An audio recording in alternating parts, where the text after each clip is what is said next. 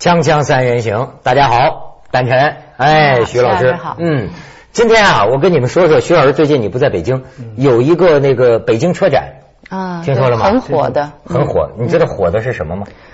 我上网看到了。我给徐老师，我给你看照片。火的什么车？车展不就有那车模吗？车模他往往穿的比较少吗？你看，这是朋友们在热心的为他拍照，然后你再看下边。好家伙，我看这个报道啊，我就有一种强烈的感觉，就是我 咱们咱们我国人民呐，可真是喜欢这个喜欢美女啊！天哪！但是已经到什么程度？你像俩人这样，哎，这不错啊，哎，这不错，嗯，挺好，挺好。到最后说，嗯，性感，性感，以为他看车呢，实际他看那个站在车旁边的那个车模。你说就说咱们这个这个，我觉得真是有陈陈凯歌的一句话，就人不能无耻到这个地步，追挤着这车模啊！哎，小姐，嘴里喷着酒气是吧？你电话是多少？你你你在哪工作啊？你怎么怎么着？最后你知道那小姐躲无处可躲，出现了什么一幕？太搞笑了！那小姐拉开车门，咣叽把自己锁在车里，嗯，就给逼到这个。那大家在围着这个车，哦，就围车，那这样的效果正好达到那个车的广告效果也达到了。没有，问题是人家都没看车了，就看这个车模。对，车成了人的嫁衣裳，嗯，以至于到了哪种程度呢？一堆人，你想这个光天化日之下，一堆人拿着相相机，就从底下往上拍，就这么就就这么拍人家那个。嗯，我觉得可以告他们性骚扰嘛，这样。应该是可以告了，对不对？嗯，这种服务性机构啊，那都是很难发生。你甭说别的，你明星性骚扰还少吗？嗯，对，这这倒也是。嗯，你而且我就觉得，其实嗯，别先别说明星啊，我觉得呃，什么叫做性骚扰，或者是你你受到什么样的事儿叫做性骚扰？我觉得从小的时候，爸爸妈妈就应该教小孩儿，真的，因为现在很多那种什么老师。就说对那种未成年的孩子进行的一些骚扰，小孩都不知道，可能骚扰了一圈人之后，最后才暴露这件事情。我觉得挺可怕的。你小时候老师有教过吗？老师也没教过，妈妈也没说过。他妈妈注意的比较早。对，但是我我是六年级的时候碰到过一次性骚扰。啊？啊，对，是吗？那可是在公共上面。不是，我是 太恐怖了。这个点击率，点击率就高了。说一说，是那时候六年级的时候，过年的时候，我特别开心，因为收了一张五十块钱的那个压岁钱，我就放在了牛仔裤的屁兜里头。然后呢，上上车的时候，就老觉得后面有个人在我旁边，一个男的穿的特别大的衣服，然后就那种军大衣一样的，因为我在这儿嘛，他就上来是这样。然后呢，妈妈在这边没没发现去买票是什么去了，我就站在那儿。我当时以为他要偷我的钱，后来我一摸，哎呦没有。然后他老在那是这样这样这样，我就觉得好奇怪的。我六年级的时候，对小孩啊。然后我妈看着就不对了，就感觉好像一回头看我，有一个人拿着军大衣这么包着我一样的。因为小嘛，站在前面，我妈一下就把他推开，然后就把我拽拽拽拽拽走了，就是这样的。然后他又觉得很尴尬，又又不好意思跟我说这是怎么回事，然后就说，呃，以后碰到这种人，离他们远一点。嗯啊，就是他这意思啊，爸爸妈妈应该早点告诉。告诉就你比如现在有很多上小学的小女孩，甭说小男孩骚扰她呀，有些小女孩真的父母没说过，傻乎乎的，就说哎，我看看你的小内裤，什么你把那小裙子撩起来给我们看看。这样，这啊，这小女孩就有有些小女孩父母没教过，这一些小男孩撺掇她，她傻乎乎她就给他们看，就是这样的。这其实就是挺受伤害的，可能小孩还无所谓，有那种什么年纪大的那些人啊，因为我那时候在艺校嘛，嗯。嗯，还有还发生过一种什么事，就是我们同学。那个早上起来练出完成功之后回来拿着漱口的东西就走，然后就一棵树树后面就突然窜出一个人，然后把他的衣服一挡开，就那种露阴狂，嗯，然后就就就很多这种人，所以就说你一定要好好的保护你自己，就做家长的也好，做老师的也好，没错，应该教你。我说就我认识一女孩，就是她是近视，你知道吗？然后那个女孩碰见了一个非常尴尬的情况，在广州的在大院里，他们家住在大院里。就是来来走啊，她看一个男的在冲她招手，你知道吧？她也好奇，但是他高度近视，他看不清楚。嗯。他一直走，走走走，冲着那个男的走，走到跟前才发现，那个男的一个冲他招，一个手冲他招手，一个手在自卫。大大大街上。太恶心了。你说我我在你说他这样啊 一下子吓坏了。我在中学里碰到过这么一件事情，嗯就是呃，你知道有女同学表演嘛，他们这种唱歌跳舞表演，啊嗯然后就有一个动作，就是他们把那个女的就举起来，她站在很高的做一个这种向前进啊什么动作，这样这样腿跨起来这样动作。结果就有个男生吧，就在下面，呃呃，就在他做那个动作的时候，这个男生就喊了一句说：“鼻涕流下来了。”结果呢，就呃当时是公宣队，公宣队就把这个男的抓抓起来了，就就就就叫起来了，叫起来了，我们都我们都不懂，什么也不知道。为什么讲呢？就是因为这个女生呢，她感冒，他老流鼻涕，嗯。哼所以呢，他们就一直取笑他，说鼻涕流下来了。嗯，但是呢，这个空宣队呢就觉得这个男生呢是讲下流话，当时我们都不懂，他就他就哎呦，结果审了很久哎，这个男的吧真是不知道，这个小男孩哈、嗯。哼他说我就是，你知道他的意思就是这个意思，但那公宣队就说不对，你这个是怎么讲很久？我记得这个事情就当时班里的，然后男生大家都在到底什么意思？什么？大家就穿来穿去，搞不明白是一个什么意思，就整个变得一个很恐怖的一个一个气氛。你知道呃这是时代都不同了。嗯现在的中学，我那天看见，呃不不不不是所有中学，我那天看见一新闻，就说一女女同学，嗯就是班里的，现在中学生的男孩子啊，都会讲黄段子了，跟我似的，都不是都会就是就是从你那里抄来哎呀，就就是议论女孩子的身材啊，哎呀，这她这个挺好看，不穿裙子更好看，就跟女同学说这个。然后女同学呢跟班主任去讲，你知道班主任跟她说什么？班主任哈哈一笑，嗨，你真是个小孩子，这有什么了不起的？就老师也觉得说说话嘛，这没什么嘛。就是现在还没有一个固定的那种嗯规范也好，就是说什么样的度叫做性骚扰，什么样的度叫做不是性骚扰，就是这个度很难把握这个概念是外来的，嗯，这概念是外来的。中国以前把这叫耍流氓。嗯对不对？你刚才那个车上那个典型，这个就叫就耍耍流氓。清代就有个法律叫光棍罪，清律啊有一个罪名叫光棍罪。光棍儿打光棍儿都有罪哎，啊，对，这个 对，他不是说打光棍就是说，就是说犯这类的罪，名字就叫光棍罪。哦，就是因为你有有妇之夫，你不会他假定是这样，你啊你仔细想，语言都是能指所指，关系是任意的嘛。比方说对对流氓，仔细讲起来，流氓无产者，他本来是流来流去的意思。你在某种意义上，就这个流动人口嘛，嗯对不对嗯？但是我们现在叫流氓，就是特指这个意思。没错那阿飞更加是了，耍耍流氓，有时候我们也叫耍光棍儿。啊。耍光棍嘛，就反正光棍一条嘛，怎么干什么都行嘛，哎，就光棍儿罪。所以你看看，呃，这个像明明明星这种，你觉得他有意思吗？看了这 Twins 吗？这是 Twins 的这个蜡像，哦，怪不得不像。蜡像，这后边这俩不是蜡像，后边那俩是怪不得那个女的不像。你看，这是一个啊，这是刘亦菲，刘刘刘刘亦菲，这照片我觉得拍的还挺好。呃，刘亦菲，你看这个是那英这是那英在在舞台上被被强暴，你呃不是被强暴，被强行拥强行拥抱拥抱。哎呀，对不起，那英，啊对被强行拥抱。嗯你知道这个像他说那行为，呃那个 Twins 里边那个叫阿萨。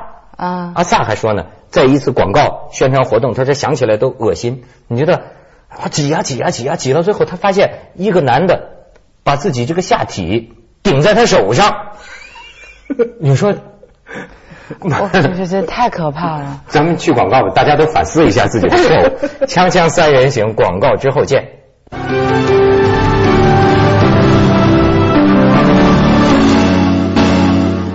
你就说这个诉讼打官司，最近李银河又发生了。哎，我觉得李银河也是一种风骨啊上过你的节目是吧？啊！对对对，上过我的节目嘛，以至于有的那个咱们的那个观众都接受了，说李银河奶奶的思想，说是性教育要趁早，不是出名要趁早，是吧？哎，就是说，呃，你知道有那搞那个淫秽网站的，网上搞那种淫秽网站，现在判刑了嗯，判了个无期徒刑。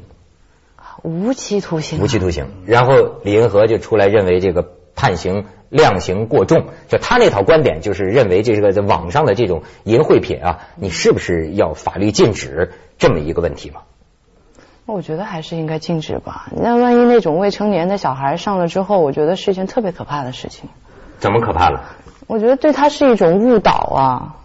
很在德国啊、美国啊，他们都是合法化的，有很多都是，我不是讲网站合法化，嗯它的色情业是合法化的，也没见到德国的青少年就那么堕落啊。不是，他也不是，他应该也有一个年限的吧？是应该是多多大概多大的孩子可以进去，对不对？他是中中国的电影到现在还不分级，这个就是很多人提出来的。对我上次那个碰到吴思远啊，嗯他就是说，他说电影不分级就是代表什么意思？就代表要么就是我们所有的成年人都只能看儿童片，嗯，大片只能拍到儿童的水准，对要么我们的小孩都很早熟，很早就知道他们恋爱这个强暴是怎么回事。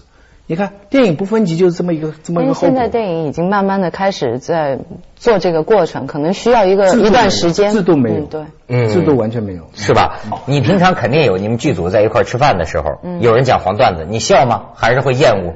嗯，我觉得好玩的还是会笑嘛，但是看他是什么状态跟你说。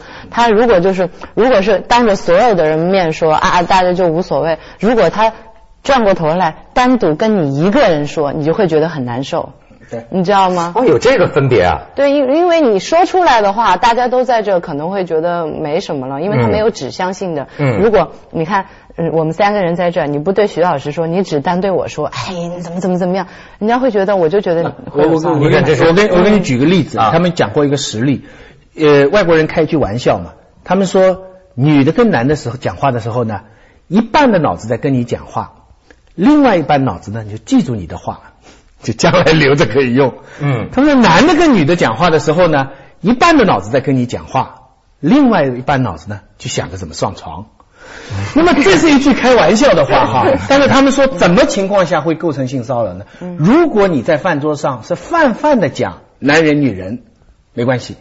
但是如果你是对着一个人，就是你对着某某人说我在跟你说话，我的一半的脑子想着跟你上床，那这个女的就可以投诉他性骚扰。哎，那我跟你探讨是不是这样的意思那对不对那我同意这种哎那我跟你探讨一个生物学的问题，就是呃，你就说男人的这个一半的脑子，就人心呐、深似海，对吧？我发现一个现象，也可能是我格外好色，但是我问我周围的男人都是这样，就是说不是说不正经啊，而是好像人有某种生物性，就是比如说你见到一个，你比如说年龄相仿的，或呃就是年龄合适的，或者一个什么的女孩子，尽管是谈多少正经的事儿。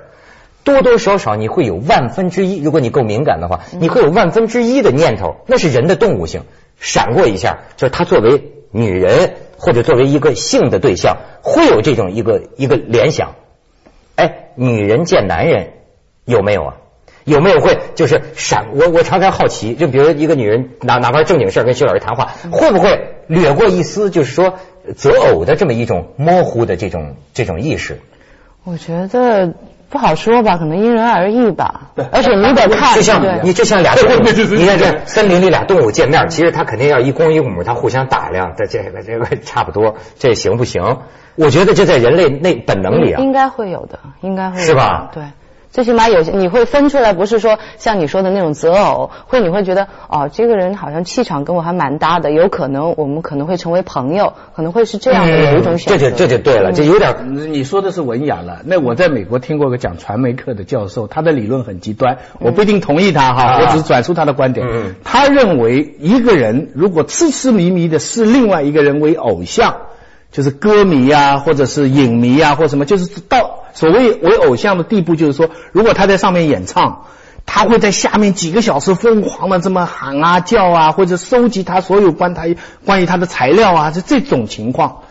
他说，在这种情况，在心理学上就等于等于哈，嗯如果没有任何道德的障碍的话，他会愿意跟他有关系，不管男女。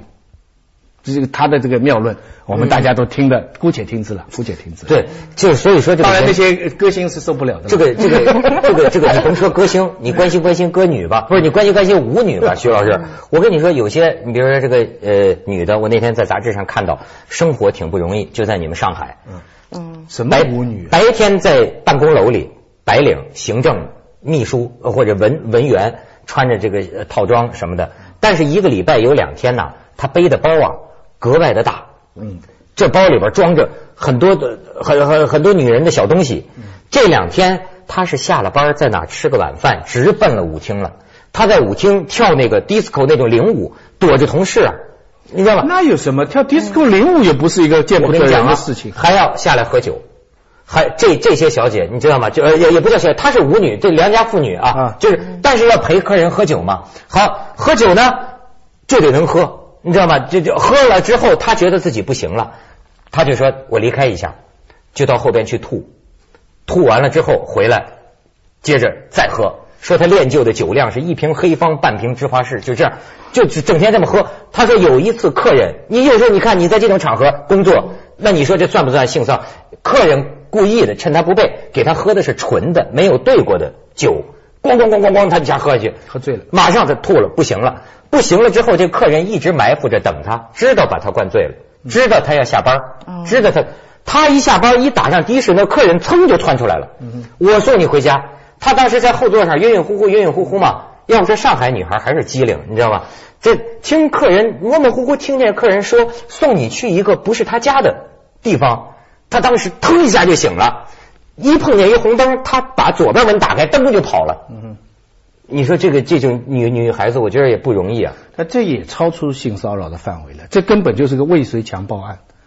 对不对？差不多是一个未遂的这个性侵犯案了，对不对？你接下来的故事你都想象到说，假如他不知道的话，他糊里糊涂跟了那个男的那个去的地方，男的做一些什么事情，这个就是一个法律。所以不是前不久那个那个那个谁不是那个演员不是报录录像带的？嗯嗯，呃，他不是有有有有一个 有一个信嘛？他说他有很多信，我在网上看到的。嗯，他们说现在这个其实是有有法律问题的。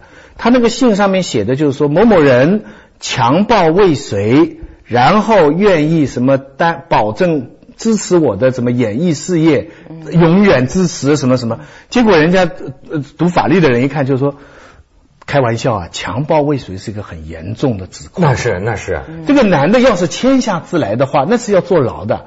强奸是可以可以无期徒刑的，强强暴就是强奸的意思嘛，在法律上就这个意思。而且呢，那女的呢也不能私了的，这是公共罪啊。这是对社会犯罪，他不能说你你比比方说有人跑到你家里对你开一枪没打中，你就说你你谋杀未遂，然后你每年给我一百万，你不可以这样做的，对不对？所以男人要警惕啊，不管在压力之下要签什么，也不能签这个强暴未遂。强暴未遂这个，咱们去一下广告，锵锵三人行广告之后见。